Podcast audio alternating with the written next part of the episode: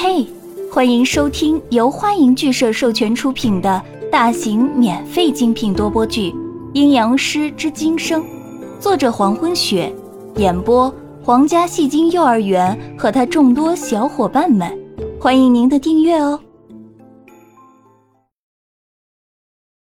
第三十六章，宋子阳看着乔斯林辛库尔的笑容，眼睛眨动一下，说道。不会，不会，可以学的，很简单。学不会，唉。乔司令辛苦而无奈的叹气。好吧，就这样照吧。之后大头贴照好了，乔司令要走了一部分。虽然每一张相片一直都是乔司令辛苦尔在笑，但是宋子阳那一脸的冷漠、呆呆的表情照出来，竟然也很可爱。乔斯林辛苦尔问宋子阳：“子阳，接下来想去哪儿？”“回书屋。”宋子阳开口回答：“自己已经出来一上午了，再不回去的话，文人暖是要担心的。”乔斯林辛苦尔在听到宋子阳说“回书屋”三个字以后，眼中原本的愉悦迅速消失，只剩下一片的深黑，脸上发自内心的微笑也换成了绅士般的微笑。这样啊，那我和子阳一起回去。宋子阳正弯腰捡掉在地上的大头贴，没有注意到乔司令辛库尔的表情，只是开口：“好。”然后转身离开商店。身后的乔司令辛库尔在宋子阳转身后，绅士微笑消失，看着宋子阳转身的背影，眼中浮现出邪恶。子阳，你是真的不会笑？即使去学也学不会的人吗？是真的不会笑，还是心中所隐藏的东西远远超过了眼前的所有？即使想去微笑，也会被埋藏在心底最深处的情感所阻止。如果真的是这样，那么我更想探究清楚你所掩饰的东西。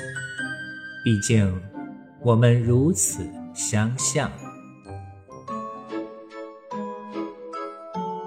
下午五点，历史大学，第二天的考试完毕。同学们又一次涌出学校。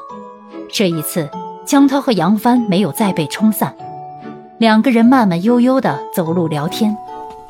我说江涛，哥们儿，我有个问题，从早上见到你我就想问了，你这眼睛是怎么回事啊？绝对不是复习资料弄的。杨帆走在江涛身边，用手指着江涛的眼睛，胡乱猜测道。难道是思春？江涛转过脸，冷冷地看着杨帆。思春的人只有你，那是什么原因啊？杨帆好奇地追问。江涛想了想，回答说：“做噩梦。”杨帆脚步一停，不再往前走了，用那种难以置信的眼光看着江涛。做噩梦？我晕了！江涛，你也会做噩梦？你忽悠鬼，鬼都不信。真的。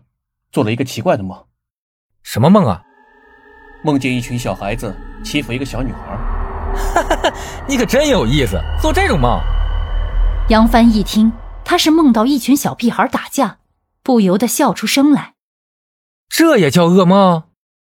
江涛慢慢吞吞地说：“问题是，梦里的小孩穿着古装啊。”哎，不就是穿古装吗？杨帆说道。可是仔细一听，穿古装，不是吧？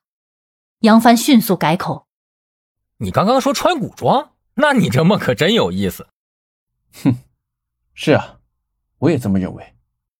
江涛回答。等走到岔路口，江涛与杨帆分开，各自回家。晚上，江涛入睡。一个宅子很大。江涛此时正站在宅子中的小亭子里，这是古代的建筑。江涛感慨：“怎么又是古代？”宅子的南面传来断断续续的说话声，太远了，江涛听不清。于是他往南面走去。穿过回廊以后，顺着一个胡同直走，走到尽头，在一个小院子里，有个六七岁的小女孩正跪在地上。江涛仔细一看，这不是上次见到的那个女孩吗？女孩身边站着一个稍微大一点的男孩子，仿佛是十二三岁的年纪。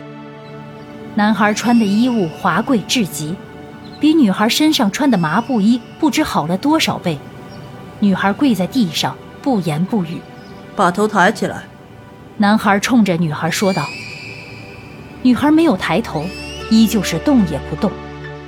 男孩似乎恼了，上前伸出手捏住女孩的下巴，然后使劲一抬，小女孩就这样被迫扬起脸来，因为下巴的疼痛，眼里盈满了泪水。男孩嘴角一勾，邪恶的笑了起来：“疼吗？既然知道疼，就不要惹我生气。别忘了，是谁把你从水里救起来的。”说着。男孩又把手上的力道加重，女孩眼中的泪水顿时流了下来，滑落在脸上。男孩用另一只手很轻柔地把女孩的眼泪抹去，然后开口说道：“玉儿，今天要记好了，是我救了你。从今以后，我说什么你就做什么。要是不听话，我有本事将你救起，就有本事加害你。”就算玉儿自己不怕，可你不是还有个娘吗？哼！我娘无关，不许你去伤害她！女孩厉声对眼前的男孩说道。男孩手一松，放开小女孩，蹲下身子，在小女孩耳边小声说话。